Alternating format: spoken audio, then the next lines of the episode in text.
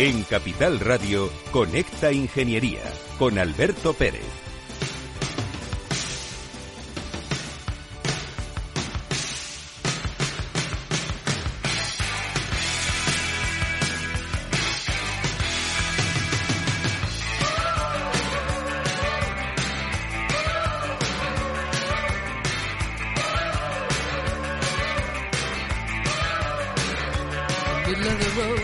Buenos días, España. Buenos días, ciudadanos. Nos vamos a un Breaking News que os va a gustar un montón. Vamos a Valencia. Buenos días, Valencia. Paulino Parrilla, jefe de la sección de Policía Judicial de la Policía Local de Valencia. ¿Cómo estás, querido amigo? Hola, Alberto. Pues nada, muy buenos días desde Valencia para todos los, los que nos oyen. Oye, Valencia es un punto de referencia en el mundo de la seguridad y bueno, a mí me encanta Valencia y la verdad es que me encanta toda España, pero a Valencia eh, le tengo un cariño especial porque voy mucho por allí por motivos de trabajo. El día 16 comenzáis un evento que se llama la investigación de siniestros viales, una mirada a la excelencia. ¿Qué pretendéis con este, con este magnífico evento? Pues, mañana por fin culminamos un proyecto que llevamos trabajando un tiempo porque desde esta sección, lógicamente, nos preocupa mucho la seguridad vial de nuestra ciudad. Valencia es una ciudad que por clima, por los cambios en la movilidad sostenible, sabe que desde la pandemia el cambio de movilidad, el VMP, traslado en bicicleta, es muy propensa, también han crecido los carriles bici en nuestra ciudad.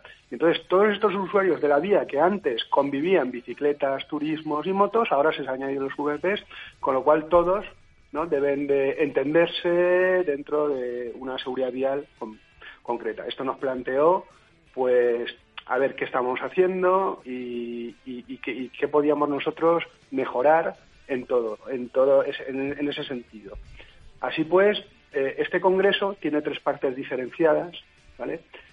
Una primera sería jurídica, donde intervienen fiscalía, jueces en cuanto a las últimas reformas legislativas que nos obligan a investigar algo más lo que en principio antes simplemente eran unos, unos siniestros viales que quedaban archivados a falta de que eh, la víctima, el afectado o las compañías de seguro pidieran datos. ¿no?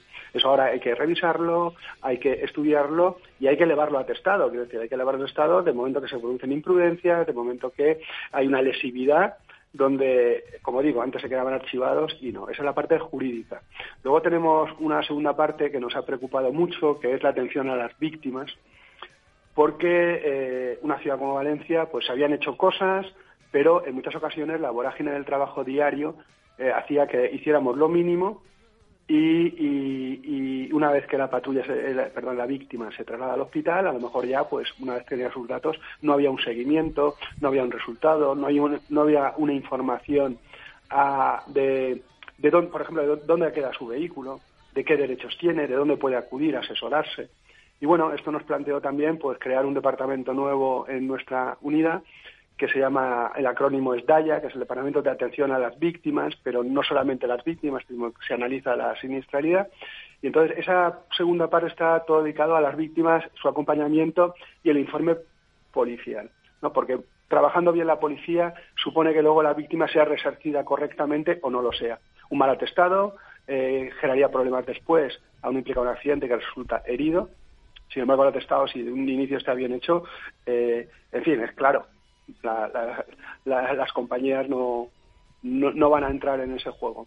Y por último, el viernes lo tenemos muy técnico, ¿no? Donde van a intervenir pues mozos de escuadra, la, el China, la Guardia Civil, la Policía Nacional, va a intervenir también distintos peritos de, eh, dedicados al mundo de la investigación y reconstrucción de los accidentes, donde se va a tratar pues desde el estudio de las centralitas de los, de los vehículos a la hora de determinar eh, velocidades, deformaciones y demás, también en cuanto a los estudios con tecnología de nube de puntos, del V-Crash y, en fin, eh, ya cuestiones muy técnicas del mundo de la, de la reconstrucción y la investigación. Querido amigo, desde el mundo de la ingeniería hay muchísimos compañeros nuestros que precisamente trabajan estos temas. Oye, yo te invito a que vengas un día a Madrid, aquí al programa, y nos des una clase magistral sobre cómo actuar en siniestros viales. Nada más que darte las gracias y nos vemos en la próxima ocasión. Un abrazo, Paulino. Muchas gracias. Pues muchas gracias a todos y un saludo.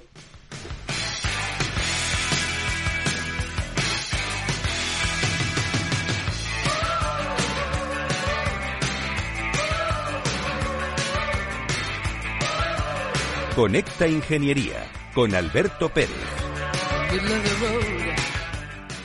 Según sondeos realizados por colegios profesionales, las licencias registran plazos de tramitación superiores a los 18 meses. Los encuestados afirman tener sentimientos de impotencia por los retrasos inaceptables y gravosos. En eCity, las licencias ya no son un problema. Gestionamos con celeridad tu licencia o declaración responsable de modo presencial o telemático. Te garantizamos trato personalizado, seguridad y solvencia. eCity es una entidad colaboradora urbanística del Ayuntamiento de Madrid con más de 10 años de experiencia. Solicita información, tu EQ de confianza, www.ecity.es.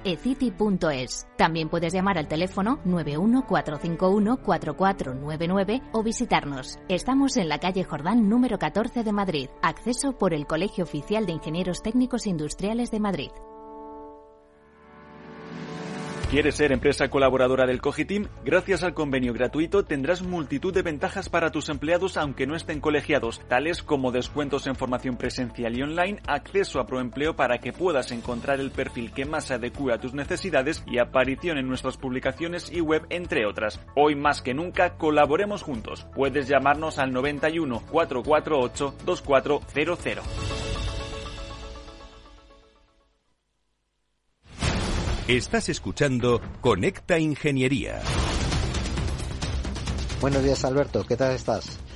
Pues mira, esta semana me gustaría hablar del Día Internacional de la Mujer y la Niña en la Ciencia 2023, que se ha celebrado el pasado sábado, el 11 de febrero, y que pretende pues acabar con las barreras y los estereotipos de género que desde el comienzo de la educación pues están frenando el acceso de estas jóvenes hacia estudios universitarios científicos, de ingenierías y tecnológicos. La proporción de mujeres en la ciencia en España ha subido levemente hasta el 40%. Sin embargo, datos aportados por el Ministerio, en la carrera de investigadora continúa habiendo una escasa representación femenina. Es algo que hay que corregir y, por tanto, hay barreras todavía que superar. Aquí en este día me gustaría hablar de cuatro mujeres que han marcado pues un antes y un después de la ciencia.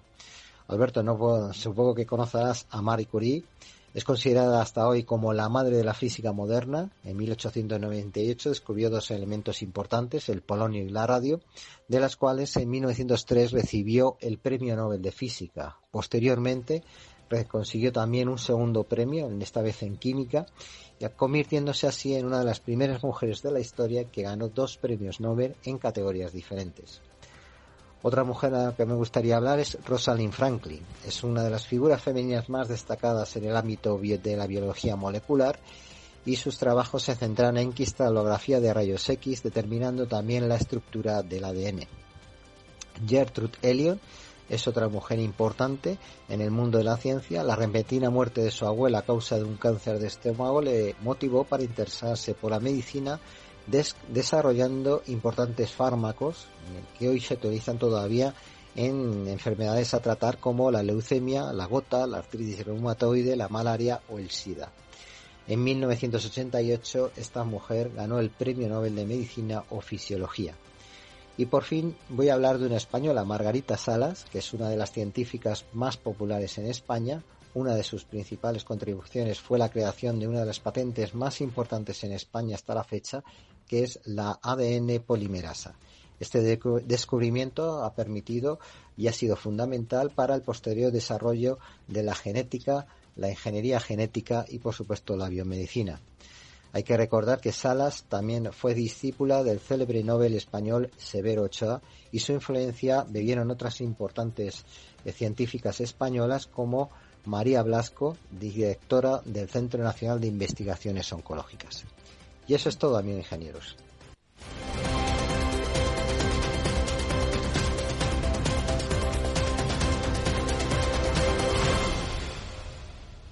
Conecta Ingeniería con Alberto Pérez.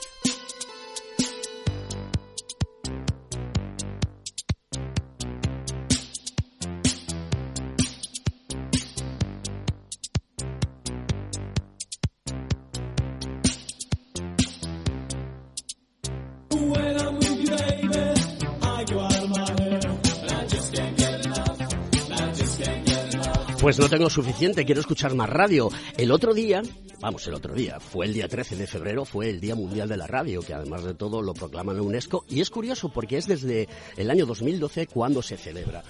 Ayer también fue el Día de los Enamorados. Y estamos enamorados de la radio. A mí me hicieron un regalo porque yo escuchar radio me vuelve loco. Y hacerla no quiero ni contaros. Ricardo Carramiñana Alonso. Es el fundador y director general de AEDIC. ¿Qué es AEDIC? Pues mira, EADIC es una institución que se dedica fundamentalmente a mejorar en las empresas el capital humano más técnico para que pueda afrontar la demanda y las necesidades del mundo de hoy. Para que los ingenieros y los arquitectos puedan subir un escalón en su preparación, en su actualización, en su expertise, para responder al mundo de hoy que está cambiando muy rápido. ¿Qué hace un ingeniero de caminos en un sitio como este que se dedica? Un día dices, me levanto, me pongo los pantalones a cuadros y digo, se acabó dirigir obras, se acabó hacer estudios, se acabó todo porque a mí lo que me pone es la formación. Pues mira, te voy a intentar resumir un poco mi historia, ¿no? Voy a intentar resumirla.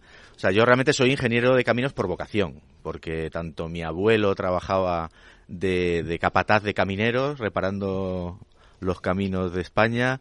Mi padre era topógrafo y entonces a mí ya me enseñó lo que era la labor más técnica de la ejecución de presas y carreteras en la que él trabajaba. Y bueno, pues yo al final estudié ingeniería de caminos y siempre visualicé mi futuro dentro de una empresa constructora. O sea, era, yo lo tenía muy claro. me gustaban las carreteras, me gustaba el campo, me gustaban las presas y sabía que iba a estar allí. Y de hecho, pues eso es lo que estuve haciendo pues mis primeros 11 años más o menos de, de vida profesional, dedicándome a aprender. Y la verdad es que fue un momento de la coyuntura económica en España muy potente. Ahí me pilló, creo que, el mejor momento de la construcción en este país en los últimos 50 años. Eso está claro, porque además de todo se ganaba dinero por arroz. Exactamente. Además está mucho el, el, empleo para los ingenieros como yo, pues eh, era muy, era relativamente sencillo. Había mucha demanda de profesionales, había buenos trabajos a los que acceder y mucha experiencia que podías acumular en muy poco tiempo. O sea que yo siento que yo viví a lo mejor en 7, 8 años lo que yo tenía pensado haber vivido en 30 profesionalmente. Entonces, a los cinco o seis años eh, fui director de una empresa constructora que me permitió pues estar un día en Valencia, un día en Sevilla, al día siguiente en, Madrid, al día siguiente en Rumanía, pues eh, estudiando obras, la ejecución de las obras, estando en los comités de gerencia de, de, grandes obras con otras constructoras. Y bueno, yo creo que hice todo lo que pude, trabajé un montón, me lo disfruté muchísimo. Y también me di cuenta que en esa labor de crecimiento que tuvimos en mi empresa, eh, yo estaba continuamente seleccionando gente, incorporándola y formándola. Era muy buena parte de mi trabajo que al final lo iba haciendo sin darme cuenta, porque mi objetivo era que la empresa funcionara, que las obras se hicieran bien, en tiempo, plazo y costo. Y, al final me daba cuenta que dedicaba mucho tiempo a seleccionar, formar y mantener a, a mis ingenieros. Y poco a poco, cuando se acerca la crisis del sector de la construcción, cuando se acerca, fue el 2008 más o menos, 2009, yo empiezo a tener un replanteamiento personal en mi vida y me planteo si quiero continuar en una empresa como la que estaba o en la que estaba o dentro de, del sector y decido que quiero hacer otra cosa. Nunca me había planteado emprender o ser empresario, nunca, nadie en mi vida ni en mi, familia lo había sido y eso para el que quiera plantearse ser emprendedor es muy complicado. Si tú no lo has visto de cerca alguna vez, es muy complicado. Y me planteé emprender y, pensando en qué podía realmente llenarme, en qué podía contribuir, ser bueno y disfrutar, pues me di cuenta que echaba de menos o hacía falta alguna institución que diera una formación continua, eh, de calidad, estandarizada para los profesionales y las empresas. Vi una oportunidad también en el, en el sector y vi una oportunidad personal de desarrollo para mí. Yo estaba encantado con lo que con lo que iba a emprender. Los primeros años fueron muy duros. Nos eh, constituimos aquí en España, pero al año siguiente yo me fui a Brasil, a Colombia y a Perú a constituir la empresa. Vimos que había una demanda mucho más grande de los ingenieros latinoamericanos que de los españoles para acometer este tipo de formación continua, que es una formación de posgrado, que es cuando ya eres ingeniero hacer más y mejorar más. Vimos que allí la gente tenía una, una ambición enorme por, por conseguir mejor formación y un mejor desarrollo. Parten de una base menor, de una situación peor. En España, yo creo que en los años en los que ADIC eh, nació, pues también era la crisis económica y la crisis del sector de la construcción y mucha gente abandonó el sector. Tú fíjate que hace muchos años, cuando la crisis, me acuerdo que un arquitecto técnico que yo conocía acabó de camarero. Eso mm. es como, como decir, no sé qué decirte, un sacrilegio para el mundo de la ingeniería y de la arquitectura, ¿no? Para todo aquello que es la ciencia, ¿no? Que un arquitecto técnico acabe de camarero. Pues así estaba. Entiendo que esta persona a lo largo de, de este tiempo se ha formado, ha seguido para adelante y ahora las oportunidades son brutales. ¿Qué tipo de ingeniero, de arquitecto se busca hoy en día? Porque como tú muy bien has comentado, tienes un background en el mundo de los recursos humanos que sabes determinar con exactitud por dónde van los tiros. Porque hay una cosa que yo creo que todo el mundo tiene que saber, y es que hoy en día lo que se buscan son personas que resuelvan problemas. Y la formación, la titulitis, está empezando a desaparecer de una manera rápida y efectiva, por decirlo de alguna manera. Mira, hace como, no sé, creo que tres, cuatro meses tuve que pasar por la disyuntiva de que mi hijo mayor eh, tenía que elegir qué estudios hacer. Y la verdad es que yo le pregunté tres, cuatro días antes de tener que, presentar la solicitud y le pregunto, que no tenía ni la más remota idea. No sabía si ser médico, abogado, eh, bombero, policía, ingeniero, no tenía ni idea. Yo no había influido en ningún tema en, los, en los meses años anteriores con él en nada. Yo lo que él me había visto, lo que yo hacía más o menos. No era fácil de explicar mi trabajo a mis hijos, no es fácil, no lo entienden muy bien.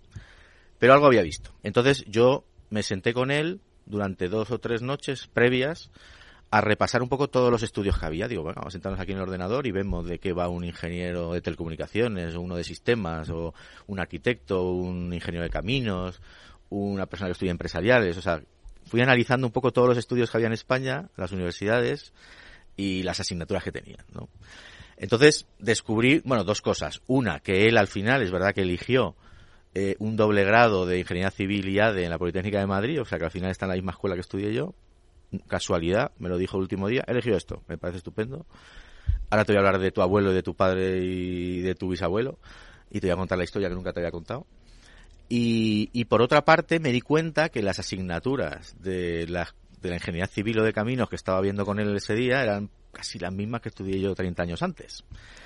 Eso pues me llamó la atención, digo, te voy a poder ayudar un montón. Entonces para mí fue agradable, pero fue desagradable decir, oye, esto es lo que está demandando el mercado. Yo, por ejemplo, no vi nada de Bing, no vi nada de nuevas tecnologías, no vi un montón de cosas. Y de haber hecho una evolución dentro de los estudios para conectarte con, con la empresa antes, ¿no? Ver cosas que las empresas hoy están demandando. Entonces, eso, bueno, me preocupó y es como, mm, está pasando esto. A lo mejor los ingenieros que salen hoy tienen un montón de conocimientos académicos, tienen una preparación para la dureza académica y de los estudios, y, pero están un poco desconectados de lo que hoy la empresa necesita que tú hagas cuando te contrata. Y eso es muy importante. Porque una empresa no necesita un ingeniero por necesitarlo, necesita alguien que eh, resuelva un problema, eh, cumpla un objetivo dentro de la estructura de la empresa. Si yo soy una constructora, ok, pues yo a lo mejor necesito una persona que me dirija a hacer este edificio. Y si yo contrato a un arquitecto, un arquitecto técnico un ingeniero que viene de la escuela recién salido, o con poca expertise o poca experiencia, con lo que ya trae, venga, ponte a dirigir. Uy, pues es que, ¿y qué sistema informático utilizáis en esta empresa? Ah, pues yo es que yo no sé nada de sistemas informáticos de gestión de la construcción en las empresas. Ah, es que aquí estamos implementando BIM, pues yo tampoco sé de BIM. Pues es que hay que hacer un cálculo de la estructura, pues, pues yo tampoco utilicé software de cálculo de estructura pues vamos a tener reuniones con la dirección y vamos a hacer un, y vamos a negociar unos elementos nuevos que han surgido. Pues yo no sé nada de negociar, ¿no? Es que no sabemos de muchas cosas. ¿Quiere decir que la universidad tiene que prepararte todo eso? Pues hombre, creo que ADIC nació para complementar también ese tipo de cosas. Es decir, oye, yo quiero mirar dentro de la empresa y decirte, os falta esto, hoy. Quiero estar dentro de cinco años, volver a mirar y decirte, falta esto ahora. O sea, ser pertinente y rápido. Porque lo que está pasando hoy es muy rápido. Y nos volvemos obsoletos, en 5, 6, 7 años estamos fuera de juego. Y en menos tiempo, Ricardo, en menos tiempo. Es un problema que tiene la universidad, que se adapta muy tarde y creo que mal a las nuevas a los nuevos cambios que hay y la introducción de las tecnologías son herramientas habilitadoras para poder sacar más rendimiento. O sea, ya no se utiliza el método de Cross para hacer un cálculo de una estructura, sino que se utiliza otra serie de programas que son mucho más precisos y que dan un resultado eficaz y eficiente. Exacto. Y hoy, por ejemplo, profesionales que se incorporen en una empresa van a poderse a trabajar entre ellos y posiblemente la sorpresa que se puedan dar hoy en cualquier empresa es que me voy a conectar en la nube con un modelo BIM, pues con un chico que está en La Coruña, con otro ingeniero que está en Cádiz, con tres que están en India, porque estamos trabajando todos conjuntamente. Y entonces es como, uy, yo salí de la escuela y que hay un montón de cosas que me he perdido. Yo no sé lo que es el modelo este, ni lo que es la nube, ni se habla con un indio. La gente tiene un déficit muy grande, ahora que estás hablando de hablar con una persona que vive en la India, uno de los países que va a ser la próxima clase media y donde hay un tirón eh, tanto en crecimiento eh, demográfico como en ganas de, de producir, ¿no? de ser productivos, cosa que en España somos muy poco productivos, por eso tenemos los problemas que tenemos. Es el idioma inglés. Y la gente no percibe eso como una necesidad. Yo lo veo fundamental. O sea, lo veo ya, no sé si hace, hace unos años, pues era como, voy a estudiar inglés para dar un, para hacer algo muy diferente en mi carrera a, lo que hacen mis compañeros. Y, pero es que ahora lo veo básico, ¿no? Pero no el inglés que estudiamos en la escuela, sino, oye, poder desempeñarte en una reunión, poder resolver un problema con otros profesionales. Esto es lo que se llama aprender y no estudiar. Queridos amigos, vamos a seguir con Ricardo después de la publi, porque tenemos que vivir de algo, y vamos a contar a la sociedad qué es lo necesario para ser un buen ingeniero y un buen arquitecto utilizando este tipo de plataformas como la que tenéis vosotros aquí en EADIC.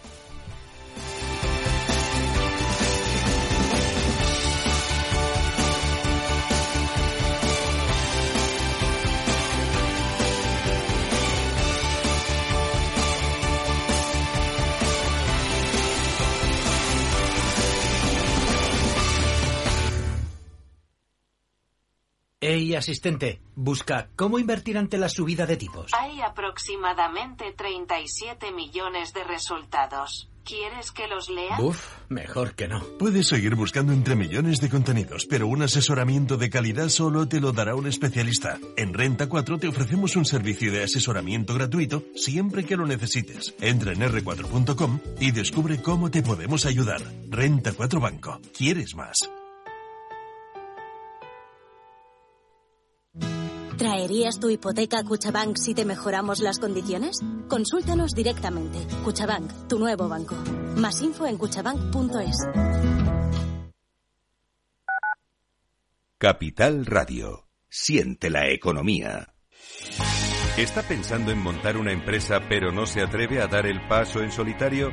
Busca una marca conocida y consolidada que le respalde en Franquiciados le ayudamos a elegir el negocio que más se ajuste a sus necesidades. Franquicias de éxito, innovadoras, de baja inversión. Los miércoles a las 12 en Capital Radio tienen una cita con el único programa de radio de España especializado en la industria de la franquicia. Franquiciados con Mabel Calatrava.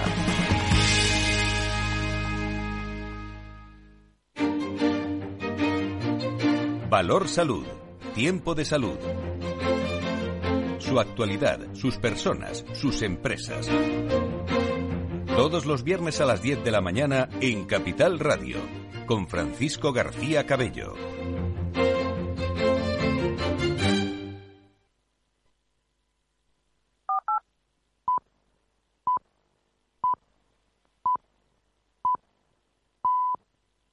Escuchas Conecta Ingeniería con Alberto Pérez.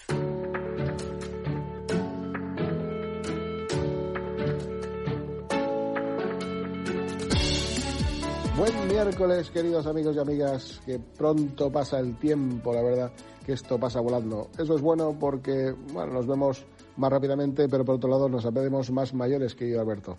En fin, bueno, olvidémonos de esta parte negativa. Y la verdad que cada día nos superamos más, querido Alberto. Cada día traemos mejores cosas, más interesantes, algo que desde luego creo que puede ayudar a cualquier persona que nos esté escuchando, además de intentar motivar y propiciar que los ingenieros también se dediquen a la investigación. Ya sé, ya sé que es un poco duro en nuestro país, pero bueno, eh, hay que dar algunas ideas. Sin enrollarme mucho más, querido Alberto, porque si no al final me vas a recortar el tiempo, seguro, tú eres así. Nos metemos ahora mismo en eh, informaros sobre el sistema BIT, MIT, mejor dicho, la estructura interna del cuerpo durante la rehabilitación física. Esto surge a raíz de que hay un problema también en Estados Unidos de la falta de fisioterapeutas. Alrededor de tres cuartas partes de los años que una persona vive con discapacidad, Alberto, son condicionantes que se podrían aprovechar de la rehabilitación física, pero no hay suficientes fisioterapeutas para todos, como decía anteriormente. La creciente necesidad está compitiendo junto con el crecimiento de la población, el envejecimiento, así como las tasas más altas de enfermedades graves. Incluso dentro del mismo grupo de edad están contribuyendo a aumentar los problemas de dependencia. Eh, un aumento en las técnicas basadas en sensores, como los sensores de movimiento en el cuerpo, la, ha propiciado pues, cierta autonomía y precisión para los pacientes. Esta barrera del lenguaje de movimiento muscular, pues, por decirlo de alguna manera, impulsó la creación de un sistema de rehabilitación física no supervisado, el Muscle Rap, por investigadores del Laboratorio de Ciencias de la Computación e Inteligencia Artificial del MIT y el Hospital General de Massachusetts. Aquí, querido Alberto, se ha hecho algo que no hacemos en nuestro país ni por asomo, que es el análisis para la prevención y, por tanto, la reducción de la dependencia en el ser humano por problemas de movilidad. Se trata de un elegante traje, pues denominado Ninja, que captura datos de movimiento en 3D. Y luego realizan varios ejercicios como flexiones de rodillas, pesos muertos, levantamientos, eh, que se comparan para corregir con las medidas que han de aplicarse para rectificar movimientos inadecuados. El equipo comparó la precisión del, ejercicio y entregó los resultados a un terapeuta profesional, quien explicó qué grupos musculares se suponían que debían participar de una manera pues un poco correcta. Al visualizar tanto el compromiso muscular como los datos de movimiento durante estos ejercicios no supervisados, en lugar de los movimientos, la precisión general de los ejercicios mejoró, ni más ni menos, querido Alberto, en un 15%.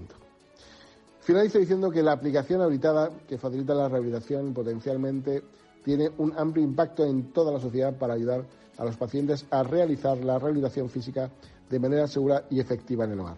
Tales herramientas, para eliminar las necesidades de recursos clínicos y personal, es decir, para pasar poco por los hospitales, que yo creo que no es un lugar adecuado para nadie, han sido necesarias durante mucho tiempo por la falta de mano de obra en la atención médica eso dicen los americanos.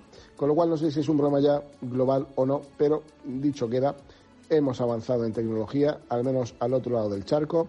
Querido Alberto, esta es la información que hoy os traigo. Feliz miércoles, feliz semana y desde luego muy buen fin de semana para todos. Hasta la vista amigos, un abrazo.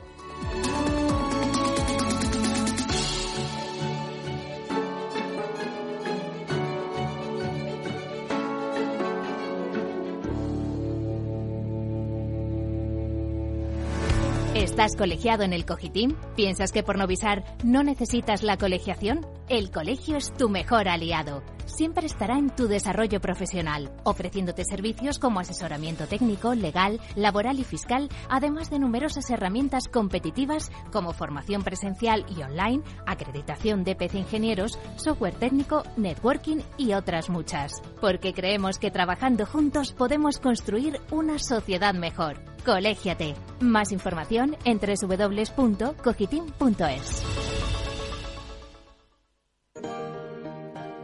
Buenos días, Alberto, y buenos días a todos los oyentes. Una vez más empezamos hablando de inteligencia artificial, que parece que es el tema que nos va a rondar este 2023. Creo que va a ser el año en donde, bueno, pues vamos a tener que hacer un fuerte eh, apoyo a la humanística para que intentemos controlar el tema de la inteligencia artificial y llevarlo a la parte buena, ¿no? Todo tiene algo bueno y todo tiene algo malo. En el caso de, de la inteligencia artificial es curioso cómo se está utilizando la inteligencia artificial en, en estos casos para eh, descubrir obras eh, que no tenían autoría o que no se sabía la autoría exacta, eh, de música, de pintura, obras literarias que estaban, bueno, pues en bibliotecas públicas o en archivos de museos o incluso, pues, obras musicales que, bueno, pues se desconocía la autoría y de hecho, bueno, pues lo que ha hecho la inteligencia artificial, utilizada por expertos evidentemente, ha sido eh, plantearse retos de, de, análisis y de investigación sobre determinadas obras artísticas y atribuirles y dar las razones de por qué a determinados eh, autores este, estas obras, ¿no? Y bueno, pues parece que no falla. La verdad es que parece que la base de datos con las que cuentan y el cotejo con, con la historia y con los estilos eh, pictóricos, musicales o, o, los, eh, o, la forma de escribir de los escritores es lo que ha llevado a ir descubriendo poco a poco cada vez más autorías, incluso en determinadas obras pictóricas, determinados cuadros, pues a encontrar incluso pues patrones que han permitido eh, determinar que había algo más debajo de las pinturas e incluso reconstruir parte de esas obras iniciales, incluso de Picasso, ¿no?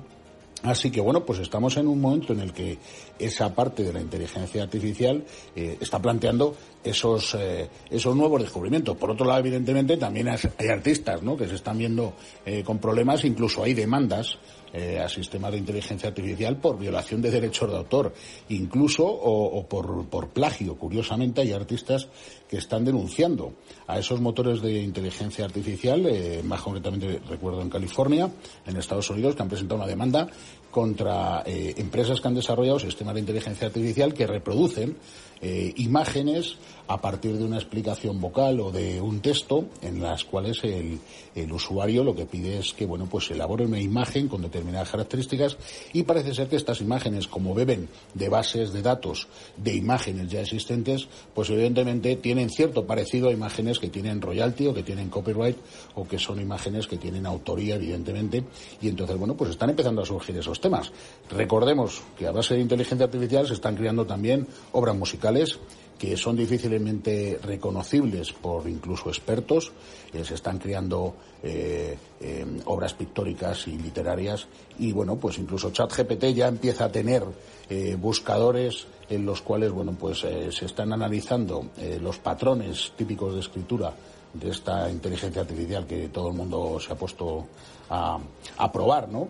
Y bueno, pues están trabajando en localizar el plagio para que incluso los alumnos no presenten obras eh, simplemente copiadas y pegadas de una inteligencia artificial y que lo hagan de manera mucho más personal y mucho más humanística.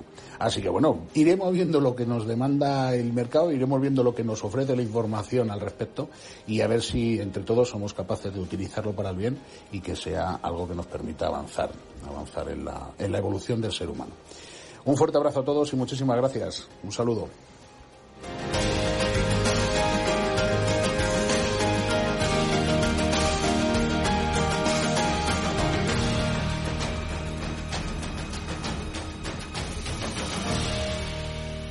Conecta Ingeniería con Alberto Pérez.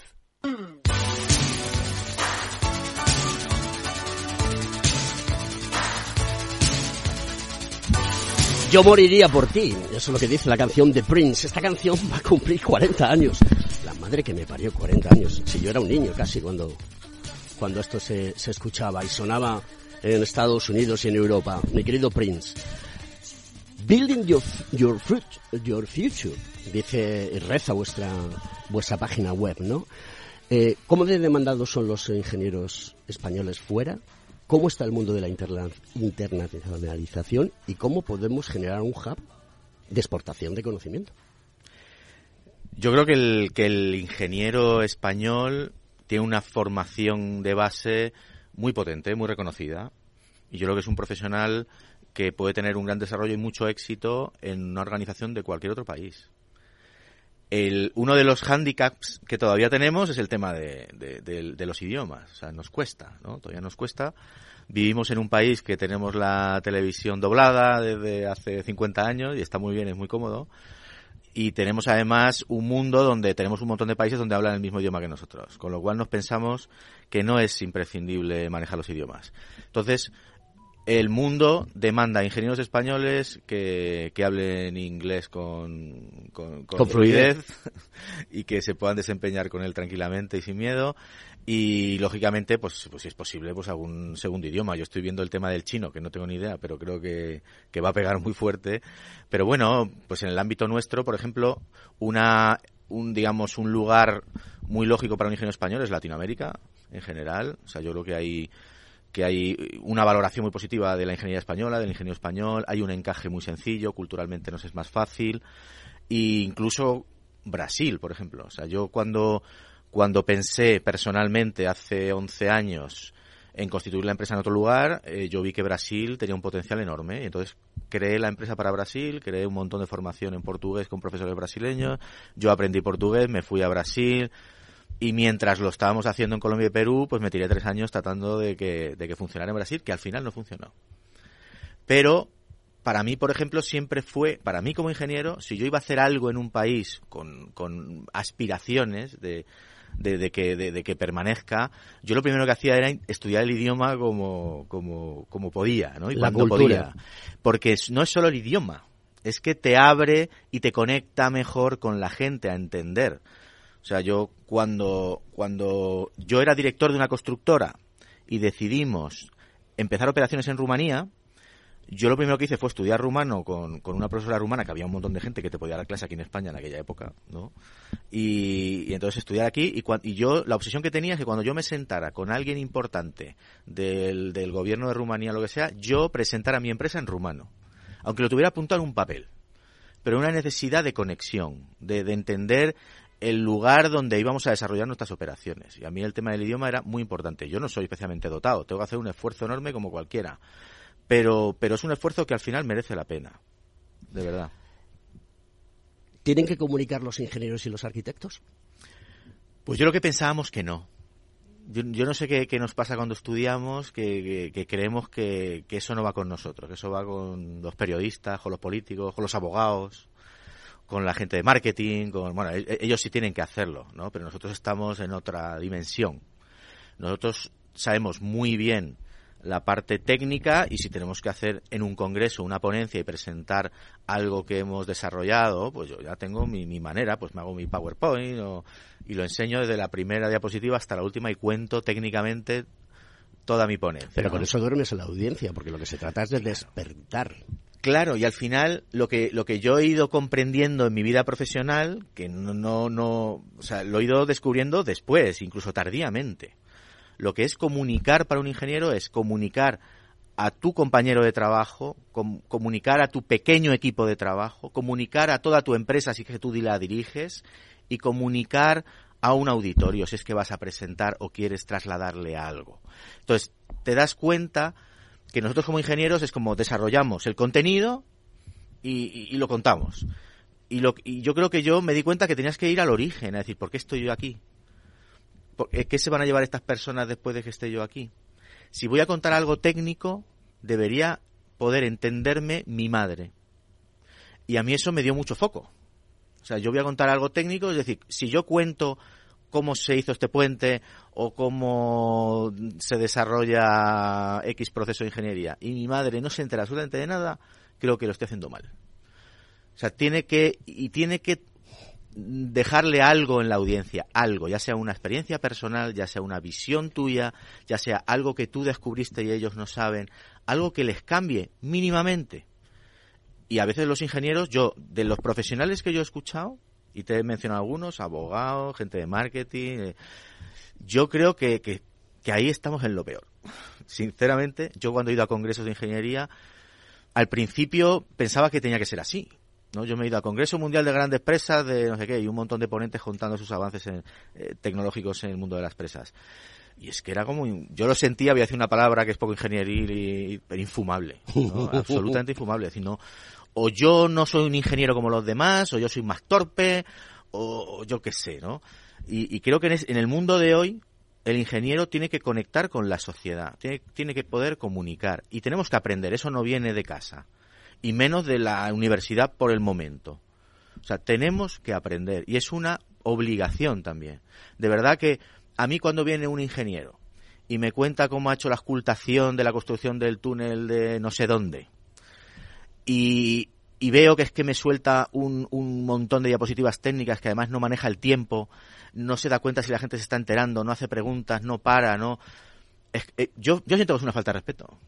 Yo siento que esta persona no está pensando en mí, está pensando en él. Ah, que ya ha cumplido. Y digo, no, señor, el tiempo de 50, 60, 200 personas escuchándote es igual que tu tiempo multiplicado por 200. Hemos Respétanos. Estado, hemos estado escuchando a Antonio Sousa mm, todo lo que está relacionado con la inteligencia artificial que está dando unos pasos gigantescos. ¿De acuerdo? Y, y que esto se va a aplicar ya.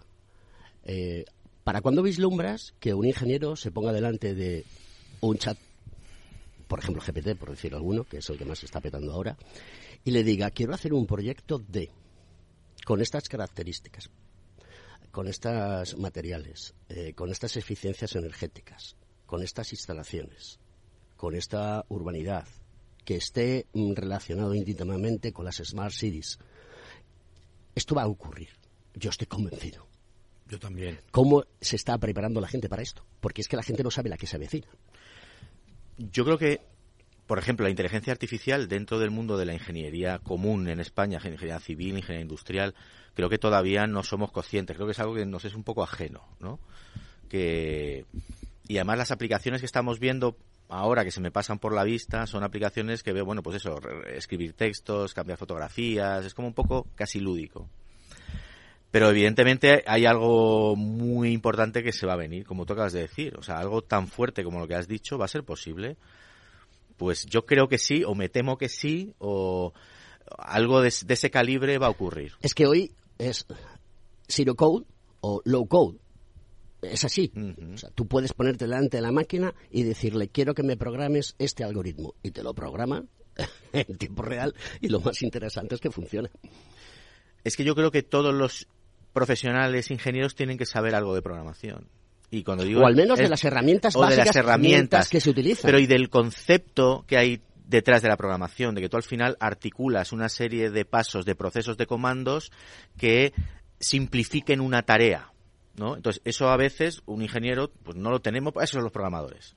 Y no, es una, y no es una cuestión de saber código, sino de entender que dentro de mi empresa puede haber procesos, ya sea técnico-administrativos, que pueden ser simplificados mediante una programación, que puedo no hacer yo, pero yo tengo que saber la oportunidad y tengo que saber cómo se podría llegar a hacer. Yo personalmente, a mi edad y ya con todas las cosas que he hecho, yo sí me planteo que posiblemente en los próximos 2, 3, 4 años estudie temas de programación. Seguro. ¿Que yo me voy a poner a programar cosas? ¿Que me voy a ganar la vida con eso? No. Pero vas a saber utilizar es un tema de abrir la mente. y de, utilizar las herramientas habilitadoras. De estar en el mundo. Y disruptivas. Sí. La pregunta difícil de la entrevista. Prepárate. Átate los machos. ¿Por qué tengo que ponerme en contacto con EADIC y contratar vuestros servicios? Mira, yo creo que, nosotros llevamos ya, eh, fuimos una empresa nativa digital hace más de 11 años, vimos una realidad que con claridad en el ámbito de la mejora de los profesionales y las empresas, vimos una realidad hace 11 años que ahora ya es muy común, ¿no? Pero nosotros siempre tenemos que seguir intentando adelantarnos.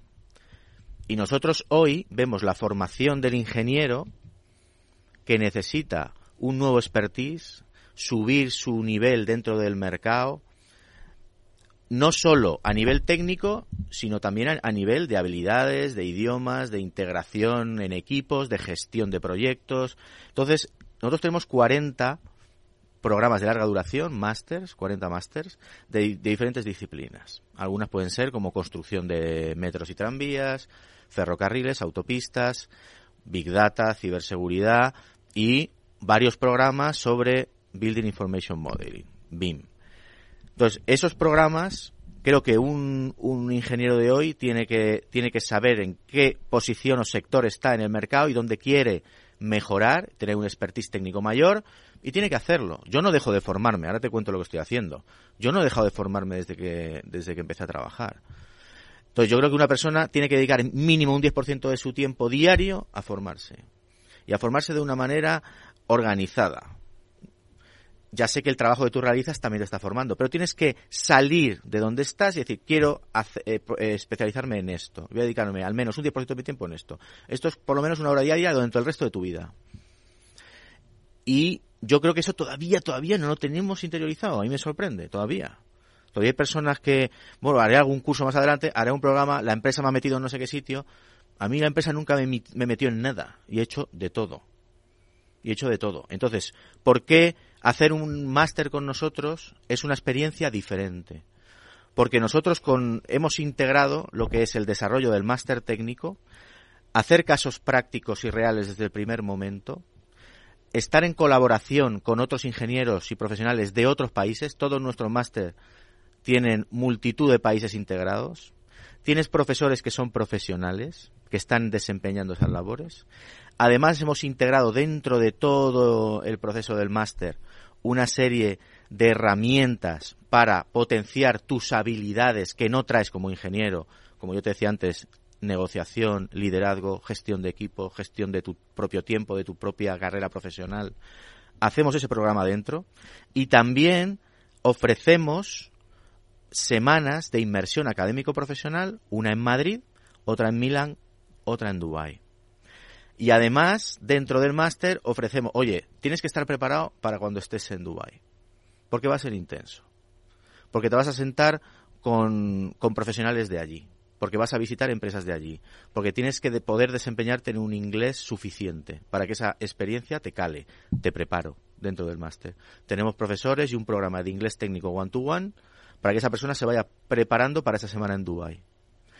Esas semanas, te digo, son excelentes, te abren la mente, porque al final de lo que estamos hablando es, no te voy a dar conocimientos, o sea, te voy a cambiar el chip. Le vas a abrir los ojos, le vas a abrir las puertas. Oye, mi amigo Borja Garrido, que es profesor vuestro en cinco Masters, ¿de acuerdo? Que es un ingeniero químico que va a venir al programa eh, en breve, creo que es el día 1 de marzo, si no recuerdo mal mi agenda, que mi cabeza ya está llena de datos y de información. Eh, el nivel de profesorado que tenéis es de muy alta calidad. Al final queremos traer personas que estén desarrollando esa ingeniería desde hace tiempo en sus empresas, ya sea construcción, diseño, cálculo, incluso la administración del Estado, pero personas que lo, que lo hagan, que te cuenten sus experiencias. Yo creo que un ingeniero de hoy, que tenga 25, 30, 40, 50 años y quiera hacer un programa máster que le profundice en un tema técnico, yo creo que una de las cosas que más necesita es que el que te lo esté contando, pues eh, pues haya trabajado en ello antes, lo esté desarrollando, te, te, cuente historias, te cuente ejemplos prácticos, que, cómo se hace aquí, qué me pasó allá, qué te vas a encontrar en el otro lado. Yo creo que eso es fundamental, eso está... Claro, es lo que tú buscas en una formación fuera de la universidad y que posiblemente es la evolución que la universidad tiene que tener a futuro. Es decir, oye, cuéntame cosas que, ustedes estén haciendo, ¿no? Hay determinadas, algunas carreras o algunas instituciones universitarias que profundizan más en ofrecerte un profesional muy profesional, pero hay otras que no. ¿Cómo es el futuro? Yo creo que el, el futuro siempre hay que verlo prometedor. Siempre hay que verlo con oportunidades. En el fondo, pase lo que pase. Y es verdad que llevamos una racha pues un poco extraña y, tenemos que asumir que a lo mejor podemos ser una de las primeras generaciones en este país donde nuestros hijos tengan menos oportunidades reales y posiblemente unas peores condiciones laborales medias que sus padres. Y yo creo que a eso no estamos acostumbrados. Pero para eso hay que formarse. Y para eso hay que trabajar todos los días. Y, para eso hay que recurrir a donde hay que recurrir. Y no tienes que esperar a que la sociedad, el país, el gobierno, el Estado, las condiciones te, te, ofrezcan ¿no? Yo sigo pensando que la ley de, educación es muy mala, la ley de universidades es muy mala, todo lo relacionado con el mundo de la formación profesional se está intentando mejorar, ¿vale? Porque se necesita gente que entre en el mercado de trabajo súper rápido. Sí. ¿Ese palillo de, este tipo de, propuestas también lo tocáis dentro de vuestra eh, plataforma EADIC? Nosotros eh, ahora hemos, hemos estado muy centrados en la formación de los ingenieros, ya finalizados de los 23 a los 55 años, pero es verdad que, por ejemplo, estamos desarrollando algunos programas en Latinoamérica para eh, el tipo de estudiantes que tú mencionas. O sea, gente que pueda estar entre los 18 y los 25 años, que pueda desarrollar un expertise de una manera mucho más rápido y aplicada al mercado, que por ejemplo en Latinoamérica se llaman técnicos tecnólogos, tienen otra acepción que la FP de aquí, sobre temas que nosotros también en nuestros propios másteres hemos desarrollado mucho, como el BIM. Sabemos que el BIM un ingeniero, un arquitecto lo tiene que manejar, pero va a haber otro tipo de profesionales que pueden venir desde la FP que tienen que sumarse también a esa metodología. Entonces, vamos a formar también a, esos profesionales. ¿Buscáis vosotros eh, los, los profesores? No quería utilizar la palabra profesor, los guías, las personas que tienen conocimiento, ¿lo buscáis vosotros o acuden a vosotros? Yo creo que es un mix. Yo creo que es un mix. Hemos hecho varios, digamos, maneras un poco de incorporar profesores a, a nuestros máster Hoy, por ejemplo, tenemos un mix. Uno son antiguos alumnos, que es posiblemente la, versión que más me gusta. Es decir, un profesional que ya tenía experiencia hace cinco años hace un máster con nosotros y sigue desarrollando expertise dentro de esa, de esa materia y sigue acumulando experiencia. Entonces, es, una, es uno de los profesionales que nos da más satisfacciones en todos los sentidos, porque conoce la metodología, lo ha visto desde el otro lugar, conoce nuestra manera de impartir y además es un profesional que puede compartir sus experiencias con otros chicos, con otros profesionales nuevos que entren. Porque al final nuestro máster es profesionales con profesionales. Aquí en Conecta Ingeniería eh, y en nuestro colegio profesional nos encantan las causas sociales. Unos amigos me han pedido que presente eh, un evento que va a haber el próximo sábado 25 de febrero a las doce y media, que es un concierto benéfico contra el cáncer infantil. A mí me toca de cerca estas cosas, por desgracia, pero bueno, nos adaptamos y vamos eh, trabajando. Eh, participará en el evento de manera gratuita el Callejón del Loco y luego estará eh, un DJ que es OnTi. el donativo son 10 euros con consumición y podéis hacer un Bizum en el 639-778352 o en el 674-136405. Esto lo organiza evolutio.fit un centro de, alto rendimiento donde van muchas eh, jugadoras y jugadores del fútbol profesional a, trabajar allí su cuerpo, ¿no? Porque tienen que seguir trabajando, es la que decía Michael Jordan, ¿no? En muchas ocasiones, ¿no? Esto está en la avenida Quita Pesares, número 20, en Villaviciosa de Odón.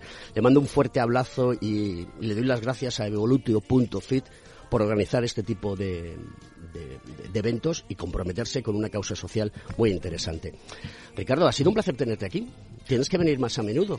Pues ha sido un placer para mí hablar contigo. De verdad que ha sido una experiencia muy grata, muy, pues muy interesante. Y además por verte a ti, también como ingeniero, cómo haces cosas distintas eso y lo demuestras con el ejemplo. Eso, eso, eso, es importante. Bueno, le vamos a dar las gracias a Carlos eh, Benito Ramos, que es el responsable de comunicación, que fue el que se puso en contacto conmigo y cuando propuso la idea me, me pareció fantástica porque es importante que demos a conocer a la sociedad que la ingeniería tiene muchas vertientes y que debemos de, de hacer eh, cosas y seguir empujando para hacer esto más grande, porque la ingeniería es única.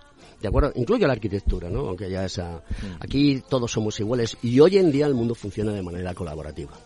¿Cuál es el próximo proyecto? Nos queda un minuto exacto. Mm. Dinos cuál es el próximo proyecto que tienes en mente, en esa cabeza privilegiada que tienes, para lanzarlo a SAP. Pues mira, tengo dos o tres muy claros, pero uno muy concreto es, es la India, ¿no? Es, constituir, constituir EADIC en la India. Eh, tenemos ya programas de hace dos años en inglés y vamos a adaptarlos a la realidad india.